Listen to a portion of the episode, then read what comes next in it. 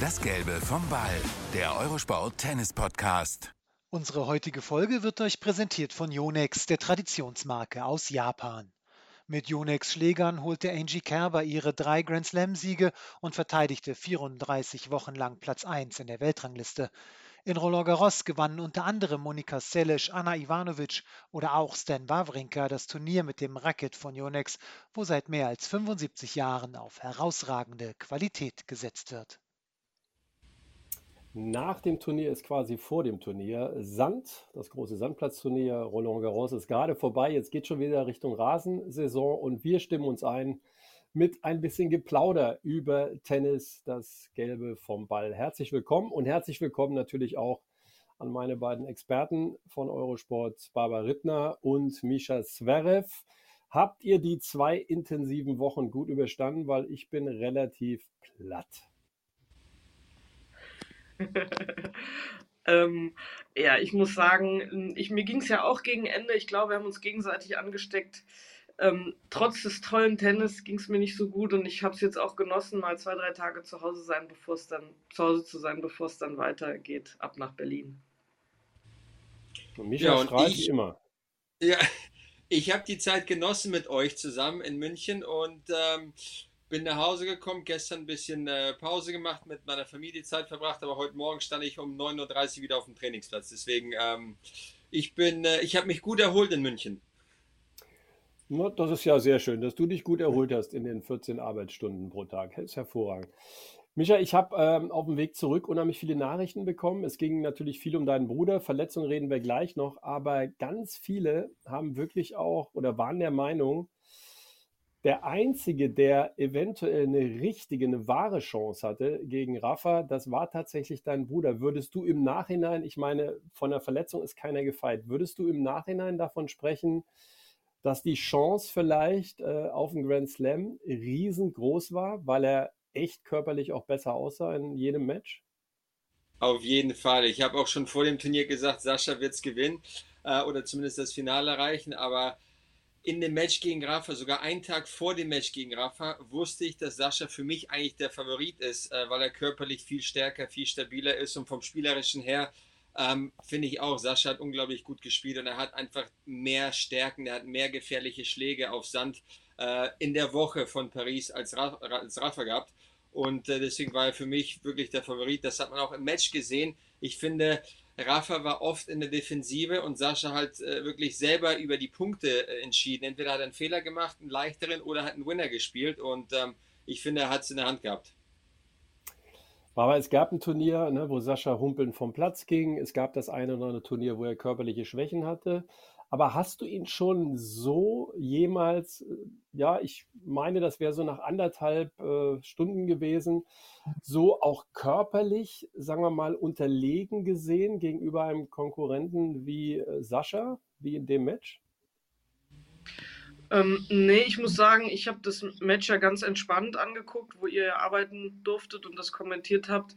Ähm, ich fand auch, der erste Satz war schon, war viel Pech, dass Sascha den verliert äh, nach anderthalb Stunden. Und dann ging das ja genauso weiter mit diesen langen Ballwechseln, aber auch ich hatte das Gefühl und ich habe mit vielen mich auch unterhalten, die das natürlich angeschaut haben, ähm, die gesagt haben, Mensch, wenn der diesen zweiten Satz gewinnt, dann ist der in vieren, schlägt er ihn, weil er einfach körperlich unheimlich stabil rüberkam, auch mental. Also er hatte, er war ja total bei sich fokussiert, hat immer wieder, wie Misha sagt, auch die Ballwechsel, die einzelnen Ballwechsel bestimmt. Also er war der dominante Spieler, hat hervorragend serviert äh, und das konstant. Es wäre halt dieser zweite Satz, der war recht entscheidend und ich glaube, wenn er den gewonnen hätte und er war auf gutem Kurs, ähm, wäre er der, der frischere Spieler gewesen. Was dann passiert, wenn so ein Rafa den zweiten Satz gewinnt, dann bekommt er natürlich so einen Adrenalinschub mit 2-0 Sätzen. Äh, dann wird es auch ganz ein ganz schwerer weiter Weg für Sascha, auch mental. Aber in dem Moment glaube ich in der Tat, auch wenn er schon US Open Finale stand, dass er hier so nah dran war wie noch nie, weil man hat ja gesehen, was dann im Finale doch sehr eindeutig passiert ist. Tiebreak, erster Satz, natürlich mit den berühmten vier Chancen. Ähm, Micha, jetzt kann man logischerweise sagen, ja, da hat äh, Nadal überragend gespielt, hat er teilweise auch, aber red du mal über deinen Bruder in den Situationen. Also er, er, hätte, er hatte Chancen äh, bei 6-2. nicht nur, dass er vier Satzbälle hat, nein, er hat da Chancen auch zumindest drei der vier Punkte zu gewinnen. Ähm, und mal war es die Rückhand, also der Rückhandangriffsball, der ein bisschen zu langsam vielleicht gespielt wird, zu vorsichtig. Mal war es der Volley, äh, den er halt ins Aus gespielt hat. Das waren immer so ein paar Sachen, wo, wo man sagt, okay, da hat was gefehlt, aber ich finde nicht wieder das Spielerisch hat gefehlt, sondern vielleicht einfach dieses dominantere in dem Moment, wo man einfach sagt, okay, ich, ich mache jetzt den Sack zu, ich gewinne den Satz und fertig. Und, und er schafft es nicht, mich zu passieren. Ich glaube, das hat mehr was so mit der Aura zu tun, als wirklich allein mit den Schlägen. Und ähm, wie gesagt, er hatte es selber in der Hand und ähm, natürlich hat Rafa jede einzelne Chance, die er bekommen hat, hat er genutzt und Sascha leider nicht. Dennoch, Micha, da wir uns ja ein bisschen ähm, einigermaßen gut kennen, könnte ich mir vorstellen, dass du sagen würdest, auch wenn er 0-2 Sätze zurückgelegen hätte, hätte er es gewuppt. An dem Tag würde ich sagen, hätte er noch eine Chance gehabt. Vielleicht vor zehn Jahren, vor fünf Jahren oder so. Wenig Chancen gegen Rafa, vor allem in Paris. Aber an dem Tag, wo die gespielt haben, Rafa sah schon wirklich nach eineinhalb, zwei Stunden sah wirklich müde aus, was er eigentlich nie tut. Er hat so seine Routine, vor allem wenn er sich hinsetzt auf die Bank, dann macht er sofort eine Flasche auf, nimmt das Handtuch und bei 2-1 im zweiten Satz hat er sich hingesetzt, hat seinen Schläger angestarrt und sich nicht bewegt und also hat nur wirklich schwer tief durchgeatmet, was er nie macht. Und äh, das war für mich ein ganz großes Zeichen, dass er, okay, er ist müde, er ist nicht topfit, ihn kann man heute schlagen, egal ob in drei, vier oder fünf Sätzen. Jetzt wollen Barbara und ich natürlich wissen, wie es ihm geht. Wir haben ja mittlerweile gehört, er hat sich äh, operieren lassen. Also drei Bänder sind äh, komplett durch. Ich sag mal Minimum. Barbara und ich haben komischerweise die gleiche Frage an dich gehabt. Was ist mit dem Syndesmoseband? Weil das ist besonders tricky. Da scheint alles okay zu sein. Mach du doch jetzt mal hier den Dr. Zverev bitte und erzähl uns mal, äh, wie ist das alles verlaufen? Er hat ja ein Bild gepostet mit Daumen hoch und so. Wie geht's ihm? Ja. Beschreib mal ein bisschen. Was ist Stand der Dinge? Ja, also die Bänder waren durch, aber das Syndesmoseband ist heil, die Kapsel ist heil, alle anderen äh, Gelenke, Knorpel sind ist alles heil, sind wirklich nur noch die Bänder, äh, die gelitten haben. Und äh, er ließ sich operieren. Ihm geht es eigentlich den Umständen entsprechend sehr gut. Äh, hatte gleich ein Lächeln auf dem Gesicht und wir, wir haben mehrmals telefoniert. Ähm, er meinte, komm rüber, mir ist langweilig, lass Playstation spielen. Äh, aber er wird äh, bald auch wieder entlassen und kann ähm, hier nach Monaco nach Hause zurückkommen. Ich hoffe, das wird ähm, ja, in ein paar Tagen der Fall sein und dann können wir auch gemütlich, äh, was auch immer, Lego spielen. Er hat mir übrigens zur Geburt meines zweiten Sohnes, ähm, hat er mir ein Lego-Stück äh, geschenkt mit 9000 Teilen. Also ich glaube, das werde ich ihm jetzt zurückschenken, weil mhm. genau, ähm, dass der jetzt genug Zeit, um das, äh, das Kolosseum aufzubauen. Aber nein, ich habe gesagt, du, äh, nächste Woche fängt unser Training an, wir gehen ins Gym und Oberkörper muss trainiert werden. Ja, okay, richtige Einstellung. Baba, hast du Erfahrung mit einer wirklich schwierigen Verletzung und wie war das dann? Naja, ich habe ja kurioserweise äh, mir mit 16 genau diese, ich hatte das erste Mal eine Wildcard in Berlin für die Quali und war vorher beim Lehrgang beim Deutschen Tennisbund einer der ersten und habe mir genau diese Verletzung, ich habe allerdings drei Bänder gerissen und hatte mir leider, ich bin auch so vorne rüber, äh, weil das war ganz kurios. Das war, wir sollten Sprints machen, uns hinsetzen und wieder einen Sprint machen. Damals auch Anke Huber dabei als 15-Jährige. Und da bin ich beim Hinsetzen, ist sie über mich gefallen äh, und ich hatte alle drei Bänder und aber auch den Knochen leider dann angesplittert ähm, und den Schienbeinmuskel angerissen, weil ich so nach vorne rüber bin. Und das war dann auch eine größere Operation und dann hat man äh, diesen Anbruch des Knochens nicht direkt gesehen. Also da habe ich eigentlich, das war die einzige große Verletzung im Verlaufe dann der Karriere, die ja noch da zu dem Zeitpunkt gar nicht angefangen hatte. Aber deswegen weiß ich, und als das passiert ist, das ist ja, da hat man wie so ein Trauma im Kopf, das ist, habe ich richtig mitgelitten und man, man meint ja, man spürt das. Also wer schon mal umgeknickt ist, weiß ja, wie weh das tut und deswegen ähm, habe ich da echt mitgelitten und, und jetzt ist das Schlimmste vorbei, das Schmerzhafteste und jetzt kommt noch die Reha, das dauert dann, muss er geduldig bleiben, aber Gott sei Dank sind es nur die Bänder, nur. Ich wollte gerade sagen, weil ähm, wir haben auch ein Foto gesehen, wo genau diese Szene nochmal eingefangen war. Das sah schrecklich aus. Für mich ein Wunder, dass an der Kapsel nichts dran ist. Also ähm, da muss ich sagen, da hat er hervorragende Muskulatur. Wie geht's ihm denn, also wie habt ihr es denn geschafft, ihn einigermaßen wieder aufzubauen? Ich meine, natürlich war der komplett down, das ist ja klar, der hat ja nur Ohr gemerkt, was auf dem Platz gegen Nadal möglich gewesen wäre. Aber wie ist denn so die Rollenverteilung bei euch? Äh, auch in der Family vor allem? Oh, schwer zu sagen. Ich glaube, jeder übernimmt die Rolle, die gerade äh, übernommen werden muss. Ähm, ich bin eigentlich immer der Positive mit dem Lächeln auf Gesicht. Ähm, ich sage mal, okay, äh, wie planen wir unser Training? Wie viele Liegestütze machen wir am ersten, zweiten, dritten Tag? Äh, wie kann man den Gesäßmuskel trainieren? Also ich war, ich bin eher so, ähm, ich plane voraus, was können wir jetzt tun? Wie können wir jetzt ähm, die Zeit gut nutzen? Mama, natürlich die Fürsorgliche bei uns in der Familie, kümmert sich, sag ich mal, um das Ambiente, dass immer was Schönes zu essen da ist, dass er sich wohlfühlt und, und Papa ist halt, äh, Papa ist der Anführer, der ist der Häuptling und ähm, er sag mal, er macht, er gibt einfach Mut, indem er da ist, indem er ruhig bleibt und auch immer positiv bleibt. Deswegen ja, und dann habe ich noch sozusagen meinen Sohn, der kommt da ab und zu vorbei und spielt einfach nur mit Sascha rum und, und tänzelt und blödeln und die blödeln halt rum. Das tut auch manchmal ganz gut zur Abwechslung und zur Ablenkung. Deswegen, wie gesagt, wir müssen alle zusammenhalten und äh, der, ich glaube, mit der Situation werden wir auch sehr gut klar werden. Ja, ihr seid ja da auch genügend an Unterstützung. Ich meine, Reha kennen wir alle so ein bisschen, ne? das ist das Nervigste überhaupt. Man sagt ja sowieso, sobald man dann wieder einigermaßen trainieren kann, dauert es noch die Zeit bis zum Zeitpunkt der Verletzung, Gibt es so einen Plan bei euch oder seid ihr da relativ locker und sagt, wir müssen jetzt erstmal auf den Heilungsprozess äh, warten und, und, und?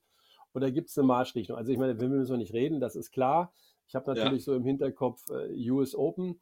Ähm, ich war, wir wissen alle, dass Sascha unglaublich ehrgeizig ist, aber man darf da, glaube ich, auch nichts übertreiben. Wie ja. ist so momentan das Gedankenspiel bei euch? Also wir wollen jetzt nicht planen, weil wenn wir sagen, okay, das dauert fünf oder sechs Monate, dann ist es sofort, okay, du arbeitest dahin, das ist sehr, sehr weit entfernt. Wenn du sagst, das dauert ein oder zwei Monate, dann, dann zählst du jeden Tag und dann denkst du, okay, werde ich es schaffen oder nicht. Und dann hast du auch so ein Gefühl von, wenn ich das nicht schaffe, ist das wie eine Enttäuschung. Deswegen haben wir gesagt, wir denken nicht an Tage, Wochen oder was auch immer. Wir gucken einfach nur, wie es dem Fuß, dem Bein geht, wie er sich fühlt, äh, körperlich und dann natürlich muss das Spiel auch passen, weil er möchte auf gar keinen Fall zurückkommen und, und nicht gut spielen. Da ist zum Beispiel ein, ein Rafael Nadal oder Roger Federer das beste Beispiel. Die kommen zurück und gewinnen Grand Slam Turniere. Und das hat Sascha auch vor. Das heißt, er wird alles dafür tun, um, um hundertprozentig äh, wieder zurückzukommen und so stark zu sein wie nie zuvor. Übrigens auch die gleiche Marschroute, die Rafa Nadal jetzt vornehmen wird. Barbara, wahrscheinlich absolut richtig, ne?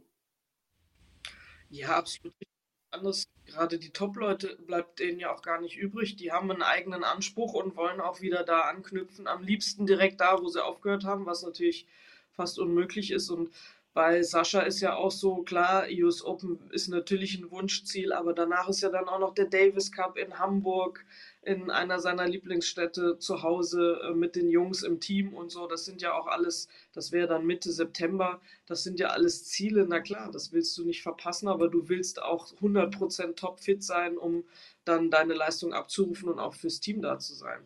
Klar. Mhm. Micha, was mich noch interessieren würde, also es ist ihm sicherlich in Erinnerung geblieben, falls er sich noch daran erinnern kann, wie er verabschiedet wurde vom Platz. Ich glaube, das war das war die richtige Geste vom französischen Publikum. Großer Respekt irgendwie war da rauszulesen und, und, und. Was gab es denn für Resonanz in der Sportwelt? Also er hat wahrscheinlich ja von allen möglichen Adressen hat er wahrscheinlich Nachrichten bekommen, oder? Ja, er hat mir jetzt nicht die ganzen Nachrichten aufgelistet. Er hat sehr viele Nachrichten bekommen. Sogar ich habe viele Anrufe und Nachrichten bekommen von, von Sportlern, von Freunden, von Bekannten, von Familienmitgliedern und ähm, was er halt geleistet hat, war der lag halt mit Schmerzen auf der Massagebank beim Arzt und, und konnte nicht aufstehen. Und, und auf einmal sagte er, Leute, lasst mich in Ruhe, ich muss jetzt raus, ich muss mich nochmal verabschieden. Alle haben gesagt, was machst du? du? Du kannst nicht gehen, du musst jetzt abtransportiert werden, so nach dem Motto. Er sagt, nein, ich muss raus, äh, das, das bin ich allen schuldig und ich möchte auch nochmal auf den Platz rauf, weil ähm, der hat sich mal vorgenommen, am Anfang seiner Karriere, er würde nie im Leben ein Match aufgeben. Und ähm, wie gesagt, leider musste er gegen Nadal aufgeben, aber zumindest ist er nochmal zurückgekommen auf den Platz und hat sich nochmal ehrenwürdig verabschiedet. Und ich finde, das hat er wirklich gut gemacht und ähm, das, das zeigt auch wirklich sein Herz. Ja, ist auch schön, wie du es erklärst. Also, dass er da wieder mal seinen Stuhlkopf durchgesetzt hat, wobei jeder Arzt gesagt hat, sag mal, bist du bescheuert? Schwellung ja. und so weiter, Fuß hochhalten, da ist nichts mehr hier auf Krücken reinhumpeln. Ähm, das ist irgendwie äh, cool zu hören und deswegen wünschen wir ihm natürlich alles, alles Gute. Aber wenn wir beim Thema Barbara Fußverletzungen sind, da gibt es noch einen, gegen den hat er gespielt. Der war übrigens echt auch mitgenommen. Also das haben wir noch aus dem Umfeld dann ähm, danach gehört. Rafael Nadal. Könnt ihr mir bitte mal erklären, Barbara, du fängst an, wie man spielen kann mit einem quasi toten Fuß? Also das ist die, dieses Müller-Weiß-Syndrom, was er schon seit 2005 hat. Zur Erklärung, das hat was mit dem Kahnbein zu tun, das quasi, na, ich sag's mal laienhaft, abstirbt, ja. Und er sorgt durch Injektionen dafür, dass er diesen Fuß im Prinzip gar nicht mehr merkt. Ähm, kannst du mir bitte erklären, also dass es nicht gesund ist, äh, können wir, glaube ich, alle äh, irgendwie mal hier dokumentarisch hinlegen. Aber wie das überhaupt geht, was muss das für ein Typ sein? Ja, also das völlig verrückt. Als ich das gelesen habe, habe ich auch gedacht, wie fühlten sich das an? Normalerweise ist in der Vorstellung jetzt, jeder kennt das, wenn einem mal der Fuß einschläft oder das Bein einschläft, dann kannst du eigentlich kaum drauf stehen. Also du musst dich ja erstmal daran gewöhnen, das kontrollieren zu können. Mir ist mal was passiert, ich habe mal eine Spritze in die Schulter bekommen und dann war ein Teil meiner Hand so ein bisschen taub, weil man da wohl irgendwas getroffen hat und zwar die linke Hand und bei Rückhandspielen war das fast unmöglich, irgendwie die Kontrolle zu haben. Das fühlt sich auch ganz furchtbar an. Aber er hat da halt einen Weg gefunden. Dann bin ich einmal mit dem C auch, der Klassiker, gegens Bett gerannt, kleinen C. Und den habe ich mir mal taub spritzen lassen. Das war okay, das ging. Äh, Da hat man dann den Schmerz gespürt, und, um irgendwie in diesen, in diesen Schuh zu kommen. Aber dass der den ganzen Fuß oder Mittelfuß nicht spürt, äh, also das möchte ich auch gar nicht nachempfinden oder ausprobieren. Mischa, hast du das schon mal gehört? Nein, ich bin auch jemand, ähm, ich lasse mich ungern spritzen oder so. Deswegen, wenn ich irgendwo Schmerzen habe, dann dann nehme ich sie auf äh, und versuche damit zu spielen oder ich höre auf. Also Nadal, dass er das überhaupt seinem Körper antut nach all den Jahren, nach all den Siegen, ist verrückt. Aber mit einem ja leicht tauben oder ja komischen Fuß zu spielen, wo den er nicht fühlt, nicht spürt, das ist unfassbar. Aber ich habe es im Finale besonders gemerkt, als er, weil wenn er geht, dann macht er immer so große Schritte und wenn er eigentlich fit ist, dann dann rollt er halt ab auf dem Fuß, aber im Finale hatte ich das Gefühl, der platscht richtig auf den Fuß drauf und ich habe das Gefühl, als ob die Wade oder der Fuß nicht mitarbeitet, nicht mitgeht. Und habe ich gedacht, irgendwas muss da sowas von nicht in Ordnung sein beim Fuß. Aber sobald er anfängt, sich zu bewegen, sein Gesäß ist sehr stark, Gluteus, ähm, seine Oberschenkel sind extrem stark. Das heißt, er hat sich eigentlich bewegt, ohne den Fuß zu benutzen auf dem Platz. Und das ist unfassbar, das kann man gar nicht erklären. Aber Raubbau, Baba, an seinem Körper also wir kennen das von anderen Sportarten. Ich denke mal an Handballer und, und, und. Er wird das merken. Also das wird ein anderes Leben sein, wenn er 40 und älter ist, ganz sicher. Ja, ich meine, wir haben ja auch unseren Experten Boris Becker, an dem wir wirklich auch sehen, was der, wie der seinen Körper geschunden hat. Ich habe noch ähm, auch gute Kontakte zu, zu Stefanie Graf, die die auch recht viel Schmerztabletten genommen hat in ihrem Leben. Und ich sage auch den jungen Spielerinnen immer, ähm, wenn die dann sagen, auch ich nehme mal eben zwei Ibu, äh, so daher mit 17, 18, ja, geht damit vorsichtig um, weil natürlich ist es, zeigt sich das noch nicht mit äh, 30, 35, 40 fängt es vielleicht an, aber der Rafa will ja später auch mit seinen Kindern und wenn es geht Enkelkindern auch noch im Garten Fußball spielen, vielleicht mit 70. Und ähm, das ist dann schon schwer. Und klar, es heißt nicht umsonst Leistungssport und Leistungssport ist sicher nicht immer gesund. Und man muss sich sicherlich auch mal Spritzen oder Tabletten nehmen, aber man, man sollte das eben nicht dauerhaft machen, denke ich auch. Ja. Ein Typ eben auch, und da sind wir wieder bei der Parallele, der es ähm, schon ein paar Mal gezeigt hat, dass man auch nach einer längeren Pause unglaublich stark zurückkommen kann.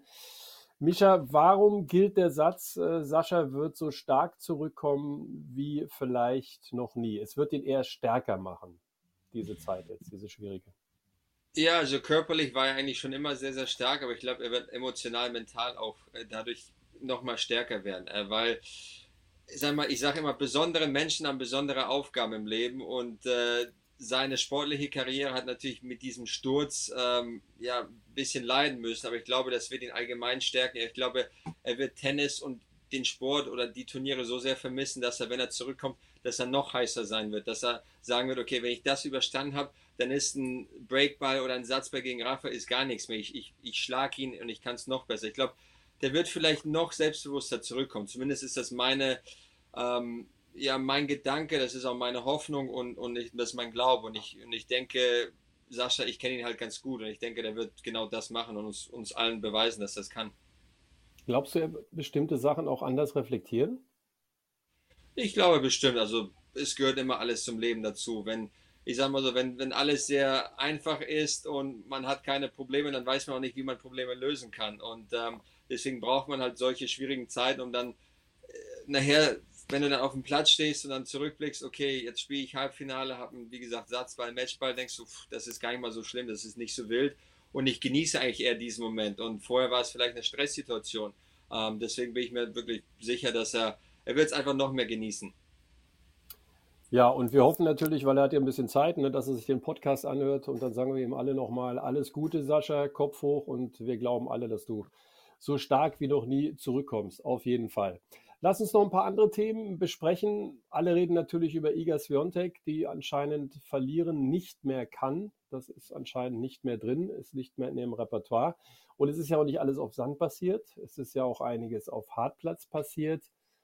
Barbara, was zeichnet Sviontek, die uns immer schon spielerisch gefallen hat, nicht erst seit ihrem Sieg 2020 Roland Garros, was zeichnet das Gesamtpaket Sviontek momentan aus? Warum ist sie die unangefochtene Nummer 1? Zu Recht.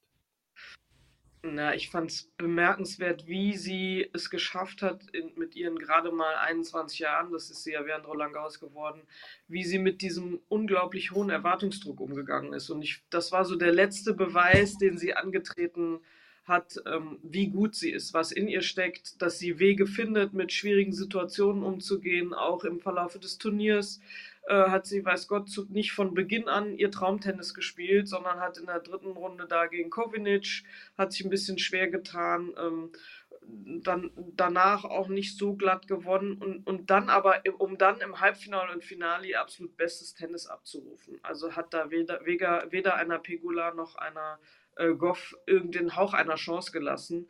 Und das finde ich beeindruckend, weil äh, die hatte wirklich mit vielen Dingen zu dealen, hat viel Presse gemacht, ist Rede und Antwort gestanden. Und dieses Gesamtpaket unter diesem Druck, unter dem, mit dem Stress in den jungen Jahren, äh, als ja, den Titel jetzt zu gewinnen und sie hat selber beschrieben, was ihr das bedeutet, dass das nämlich noch wertvoller ist und, und damit eindrucksvoll unterstrichen hat, in welcher Dominanz sie spielerisch, aber auch mental gerade die Nummer eins ist im Welttennis. Siehst du eine ernsthafte Herausforderin für die nächsten Wochen? Ich glaube, die größte Herausforderin ist der Rasen. Mhm. Jetzt, also sie hat gezeigt, dass es auf Hartplatz ging. Sie hat eindrucksvoll bewiesen, dass es äh, nahtlos auf Sand so weiterging. Sand war immer ihr, ihr bester Belag, hat sie selber gesagt, oder ihr Lieblingsbelag. Und jetzt geht es auf Rasen. Auf Rasen hat sie letztes Jahr gegen Jabeur, ich glaube, vierte Runde verloren in Wimbledon, ähm, ja, hat aber das Jugendturnier schon gewinnen können 2018. Ähm, also es, es, wird, es wird interessant, wie ihr jetzt der Switch auf Rasen gelingt und ob sie diesen Fokus und diese, diese dominante Art zu spielen eben auch noch auf den nächsten Belag transportieren kann. Aber ich erzähle das immer wieder gerne. Ich glaube, Eastbourne war sie zweite Runde draußen ne? und äh, Wimbledon, hast du schon gesagt, war dann Achtelfinale. Also das war schon okay, war auch in drei Sätzen gegen Oscher Micha, der Unterschied, du hast ja im Studio in der letzten Sendung nochmal schön die Schuhe gezeigt, das ist aber nicht der einzige Unterschied. Ja. Warum ist Tennissport auf Rasen ein ganz anderer? Weil auch der ganze Bewegungskomplex, äh, wie man sich bewegt und so, ist ein anderer. Worin unterscheidet sich das im Wesentlichen? Ja, wie gesagt, das fängt unten bei den Füßen an. Man braucht andere Schuhe, weil der Rasen ist einfach rutschig. Man muss sich vorsichtig auf Rasen bewegen. Deswegen ist das umso bewundernswerter, wenn zum Beispiel Roger sich auf Rasen bewegt, dann denkt man, okay, der spielt auf einem Hartplatz. Ihm macht das überhaupt nichts aus, dass es rutschig ist, dass, es, äh, dass der Ball manchmal verspringt. Und ähm, wie gesagt, es fängt bei der Beinarbeit an. Es ist nicht einfach, sich gut zum Ball hinzustellen. Das heißt, du musst viel mit den, mit den Armen äh, mit dem Handgelenk, mit dem Gefühl musst du viel korrigieren. Die Augen müssen sehr gut mitspielen. Du musst halt sehr noch besser die, die Ballrichtung berechnen. Wird das ein flacher Absprung, ein höherer Absprung und so weiter. Also Rasentennis ist eigentlich wie schon eine eigene Sportart. Du musst, ähm, du musst die Bälle einfach ganz anders spielen. Sag mal, ein guter Schlag auf Sand wäre vielleicht ein wirklich schlechter Schlag auf Rasen. Und der beste Schlag auf Rasen wäre, wäre das Schlechteste, was dir passieren kann auf Hartplatz oder auf Sand. Das heißt, die Schläge, die du ein, äh, benutzt, einsetzt, müssen einfach komplett variieren, die müssen anders sein, sogar, sogar die Aufschläge. Du musst anders aufschlagen. Und dieses Mitdenken, das braucht natürlich seine Kraft, bis es irgendwann intuitiv passieren kann auf Rasen. Deswegen sage ich immer gerne das Beispiel, Pete Sampras die ersten vier Jahre Wimbledon jeweils erste Runde verloren und der hat es dann ganz gut gemacht. Aber du hast nun auch ähm, gerade in jungen Jahren auch sehr gute Erfahrungen mit Rasen gemacht. Aber der Rasen von damals, sagt man immer wieder, ist nicht mehr mit dem von heute zu vergleichen. Kannst du das bestätigen? Das kann ich absolut bestätigen. Es war wesentlich schneller. Also man hat, die haben ja dann auch irgendwann in Wimbledon haben sie ja zugegeben, dass sie ein anderes Mähverfahren haben. Also der Rasen wird anders gemäht äh, gegen den Strich und dadurch auch eine bremst andere Rasenmischung er dann auch. Übrigens. Ja, eine andere Rasenmischung, genau, eine andere Saat.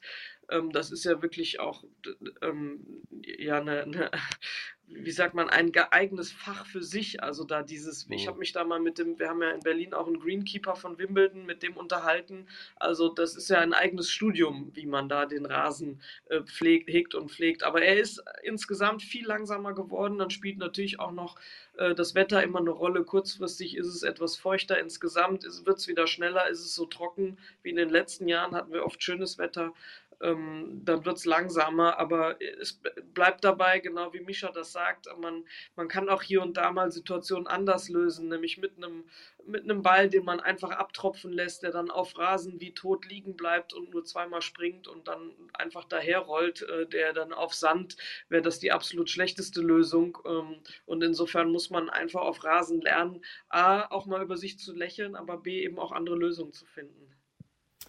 Ja, und dieses, äh, diese Rasenkeeper, also das, die Greenkeeper, das sind wirklich Spezialisten. Ähm, beispielsweise in Halle machen sie das so, da wird ja der Rasen in Paletten vorgepflanzt und dann wird er im Center Court eingesetzt. Das ist ja bei vielen anderen Turnieren anders. Da werden ja ähm, die Plätze richtig gesät.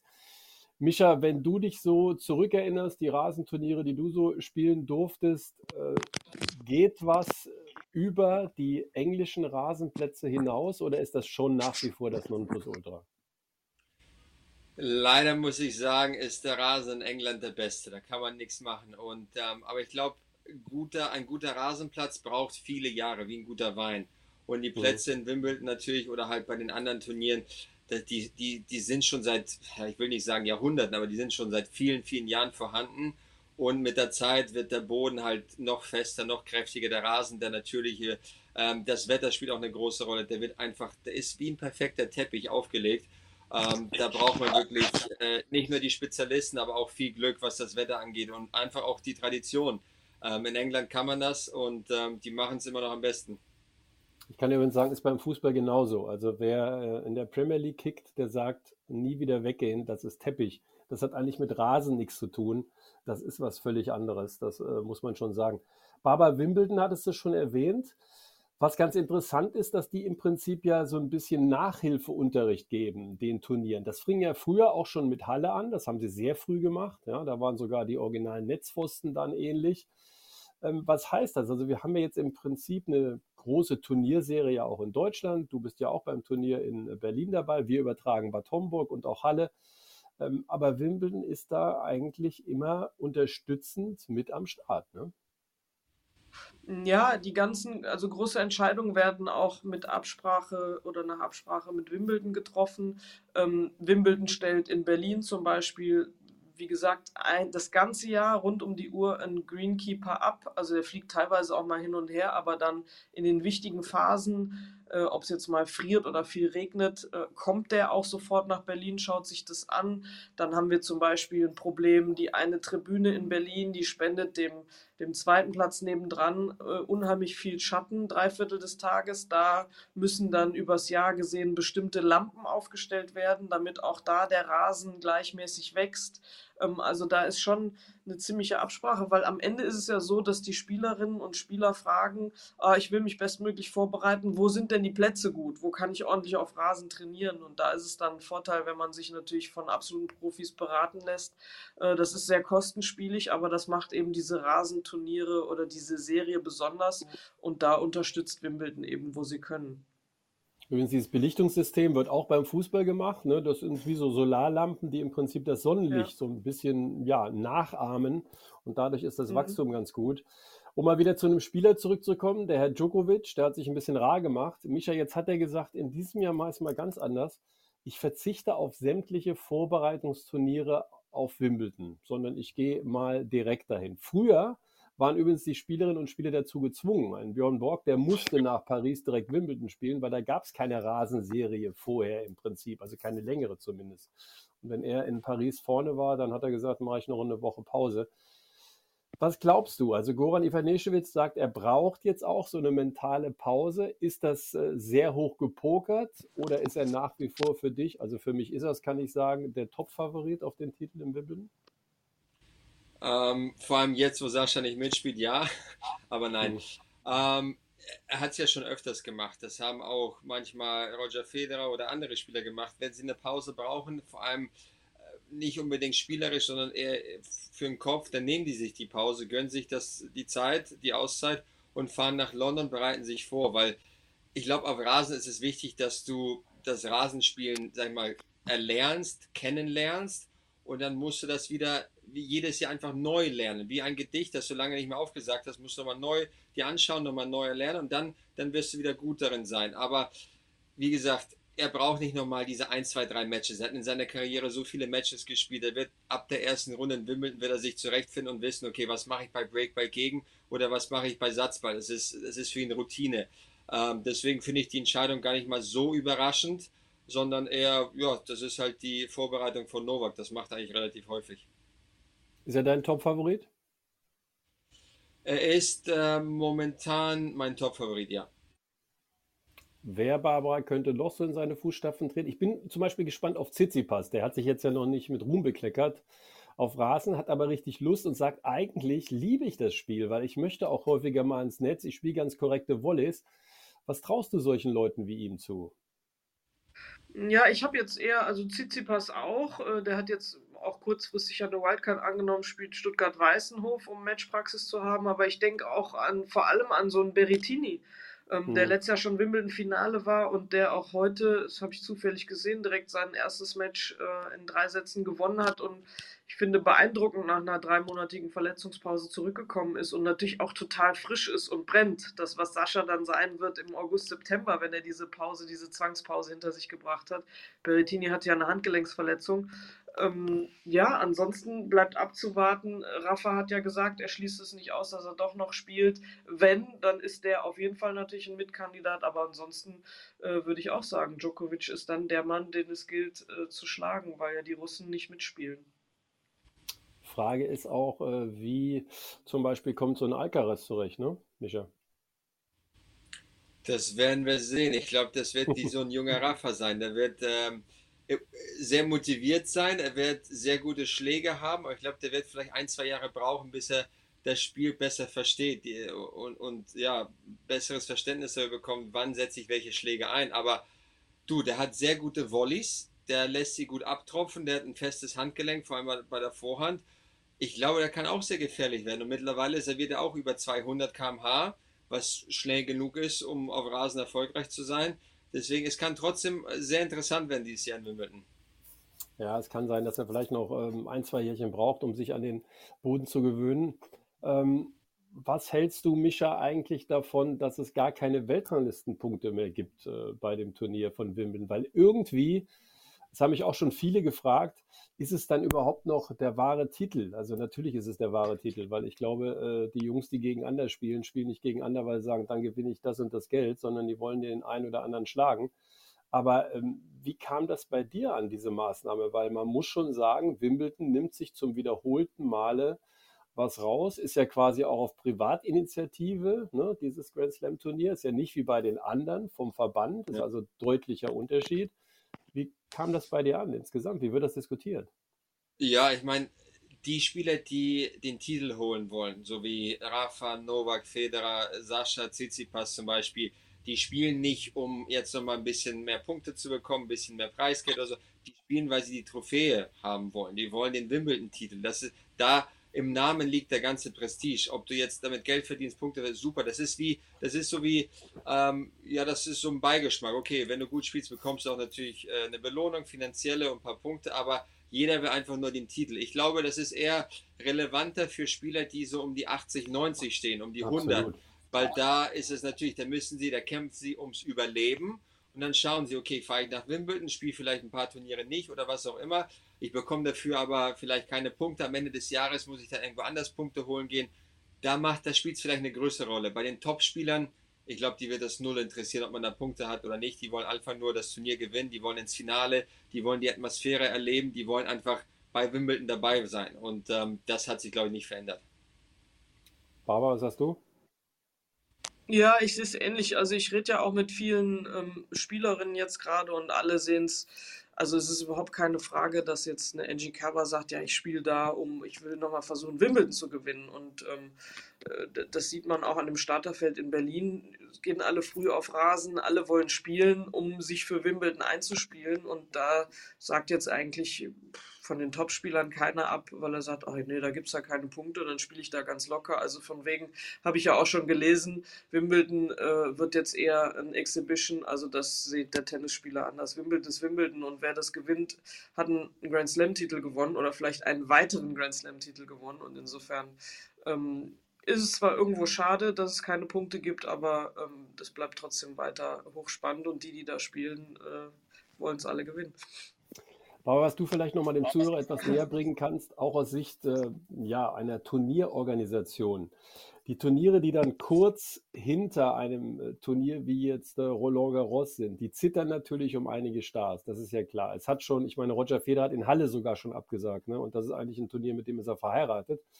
Ähm, das heißt, es ist immer ein bisschen tricky. Beispiel Sviontek, auch ein Fall, ja oder nein, eigentlich bereit was macht das mit euch in der Organisation? Also das ist doch äh, Krimi pur, nehme ich an.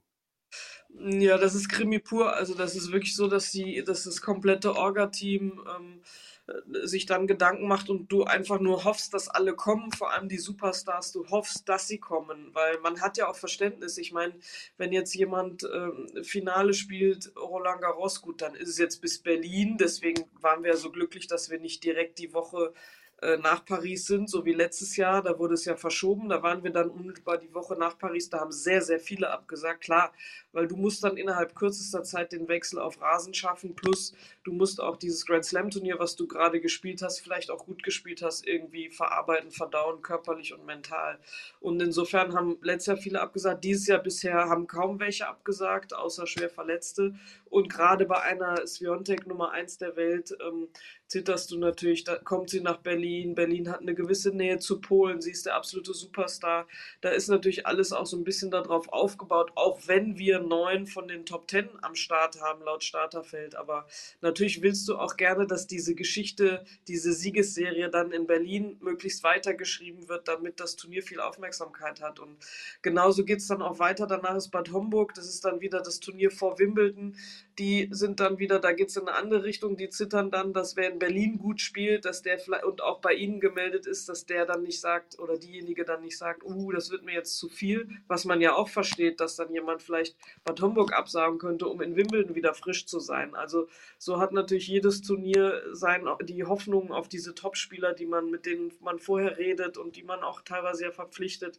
Und insofern, ähm, ja, wir hoffen, dass alle spielen in Berlin. Stand jetzt. Aber es gab eben vor Roland Garros auch schon ein paar Beispiele. Ne? Ich denke da an Rüd, äh, Genf, äh, erfolgreich gespielt, gab es mehrere schon oder früher Nizza. Und dann hat man doch noch gute Ergebnisse dann beim nächsten Grand Slam Turnier des Jahres erzielen können. Micha, ähm, also Tennis, äh, also Rasentennis habe ich immer wieder gerne kommentiert, weil es ist einfach was Besonderes. Der Klang ist anders, die Atmosphäre ist anders. Beschreib's mal aus Sicht des Spielers. Was ist beim Rasentennis so einzigartig? Also wenn der Rasenplatz neu ist, dann ist das wirklich, du möchtest am liebsten barfuß äh, spielen, weil das fühlt sich sensationell an. Ich, ich genieße immer so die Kleinigkeiten wie, ich setze mich beim Rasen, also beim Training selten auf die Bank, sondern ich setze mich auf den Rasen selber. Einfach dieses Gefühl mhm. zu haben, okay, man ist auf einem Element, ähm, eigentlich nur zwei, drei Wochen im Jahr, wirklich Wimbledon und die paar Turniere vor Wimbledon. Dann, wenn man einen Ball sauber trifft, dann fühlt sich das auf dem Rasen einfach zehnmal besser an als auf dem Hartplatz oder Rasen, als auf dem Hartplatz oder Sandplatz. Da triffst du jeden Ball sauber. Ähm, das Spiel verändert sich in dem Maße so, dass du jedes Mal darauf hinaus bist. Jeder Schlag ist wie eine kleine Herausforderung. Auf Sand oder auf Hartplatz spielst du 100 Schläge die gleichen, also die, die gleichen 100 Schläge, es fühlt sich immer identisch an, es ist teilweise irgendwann langweilig. Auf Rasen ist jeder Schlag anders, jeder Schlag ist eine Herausforderung und wenn du die bewältigst, wenn du sagst, okay, das wird ein schwerer Schlag und ich spiele ihn sauber zurück mit dem Rückhandslice oder Topspin, ich, ich gehe noch tiefer in die Knie, dann ist das, dann wirst du irgendwie, dann bist du so zufrieden danach. Das ist so eine, so ein tolles Gefühl, das kann man schlecht beschreiben, weil alles ist ein bisschen schwieriger, ein bisschen besonderer und deswegen sage ich auch, die ganz großen Spieler, die wirklich viel Beigefühl haben, eine super Beinarbeit, die spielen gut auf Rasen.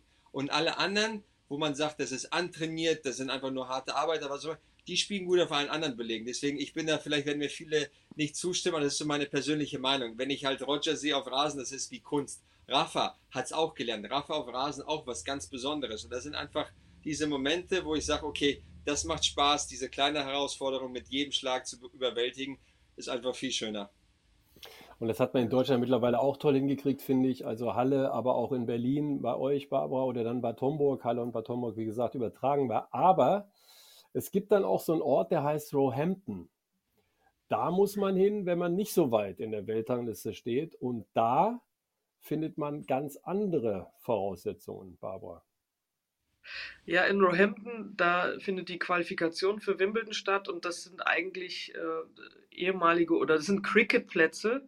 Das heißt, mhm. äh, da ist es nicht eben dieser, den der Misha gerade beschrieben hat, dieser ganz ebene Teppich, äh, wo jeder Halm auf der gleichen Höhe ist und du einfach nur eigentlich ein gediegenes Picknick mit einem Deckchen machen willst, sondern da ist es eher auch mal ein bisschen uneben, wobei es in den letzten Jahren viel, viel besser geworden ist, muss man auch sagen. Da ist selbst beim Jugendturnier kann man da ordentlich spielen. Früher war das wirklich so, dass man teilweise ans Netz vorgerannt ist, selbst als beim Damentennis, um den Ball lieber aus der Luft zu nehmen, damit er nicht verspringt vorher. Also genau, das ist jetzt schon ein bisschen anders, überall, ne? aber ja, genau, waren Löcher. Aber das ist jetzt wesentlich besser, aber trotzdem äh, verspringen noch viel mehr Bälle und äh, dieses, ich finde es ja bemerkenswert, bei den Herren ist es sogar die letzte Quali-Runde ist Best of Five.